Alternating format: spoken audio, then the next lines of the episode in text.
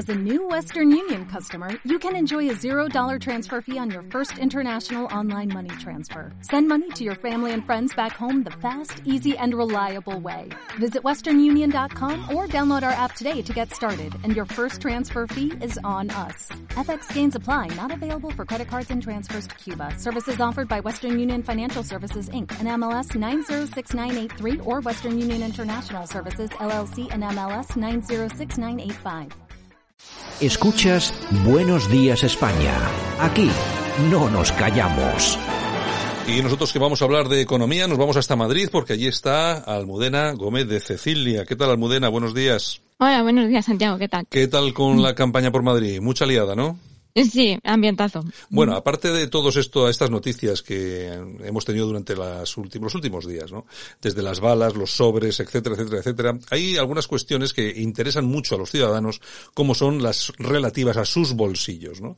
Y frente a este tipo de, de cuestiones hay dos mensajes que yo creo que son antagónicos y absolutamente diferentes. Por un lado está el mensaje del intervencionismo, ¿no? Que está lanzando ahora mismo a la izquierda, encabezada seguramente por Pablo Iglesias, y también el de la libertad, encabezada encabezada, por la señora Ayuso, ¿no? Sí, efectivamente porque es que este gobierno ha hecho recientemente muchas propuestas para recortar la libertad económica.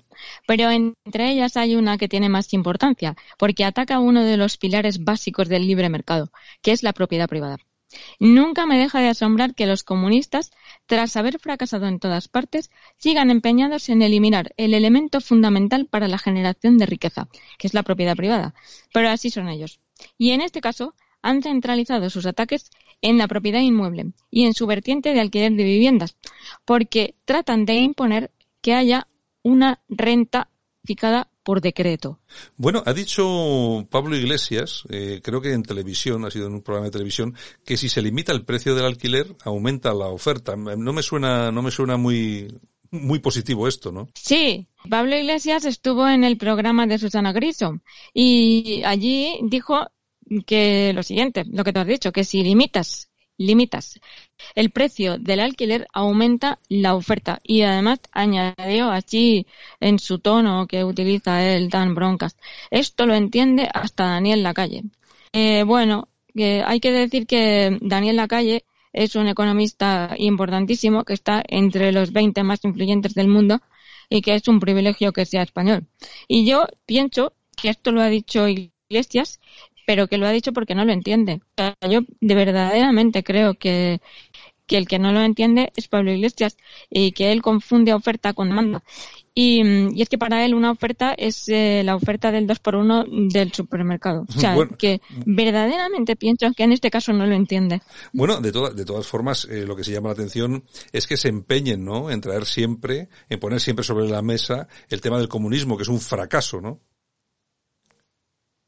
Sí, el comunismo fracasa siempre, pero fracasa siempre porque parte de ignorar principios básicos de la economía, como son la productividad y la rentabilidad.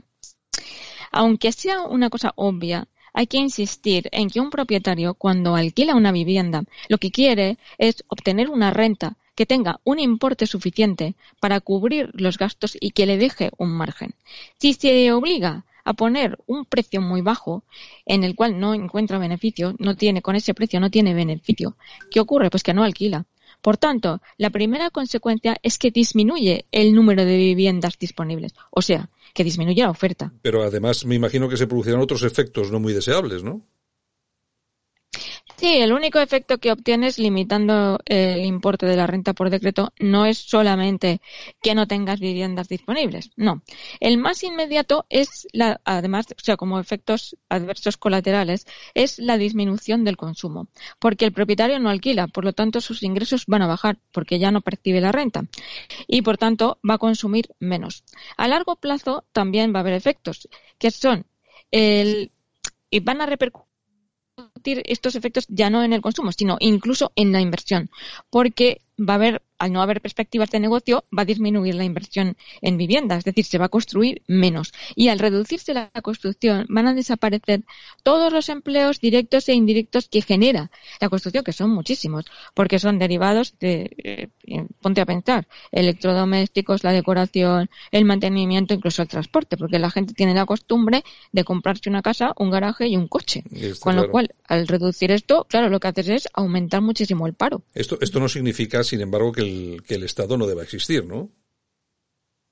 No, esto no significa, como decimos siempre, eh, pero los liberales lo decimos siempre. Esto no significa que el Estado no deba existir o no significa que el Estado no deba asumir ninguna función o que no pueda tener ninguna función en el mercado inmobiliario. Sí, hay medidas que sí que puede tomar sin atacar la propiedad privada. Por ejemplo, se puede legislar contra la ocupación, que es una cosa que no se hace. Se puede dar garantías a los propietarios para garantías de cobro, por ejemplo, mediante avales a los inquilinos, que el Estado puede avalar, igual que avala eh, a través del ICO, puede avalar en este caso.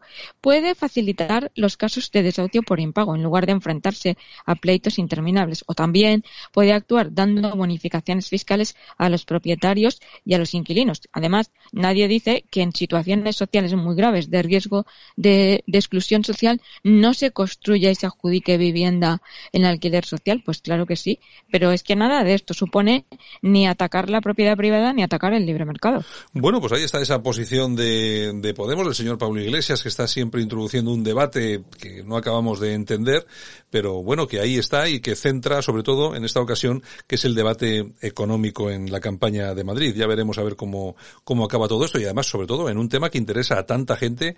Bueno, pues nada, Almudena, pues muchas gracias y la semana que viene volvemos a charlar. Muy bien, muchas gracias. Hasta luego.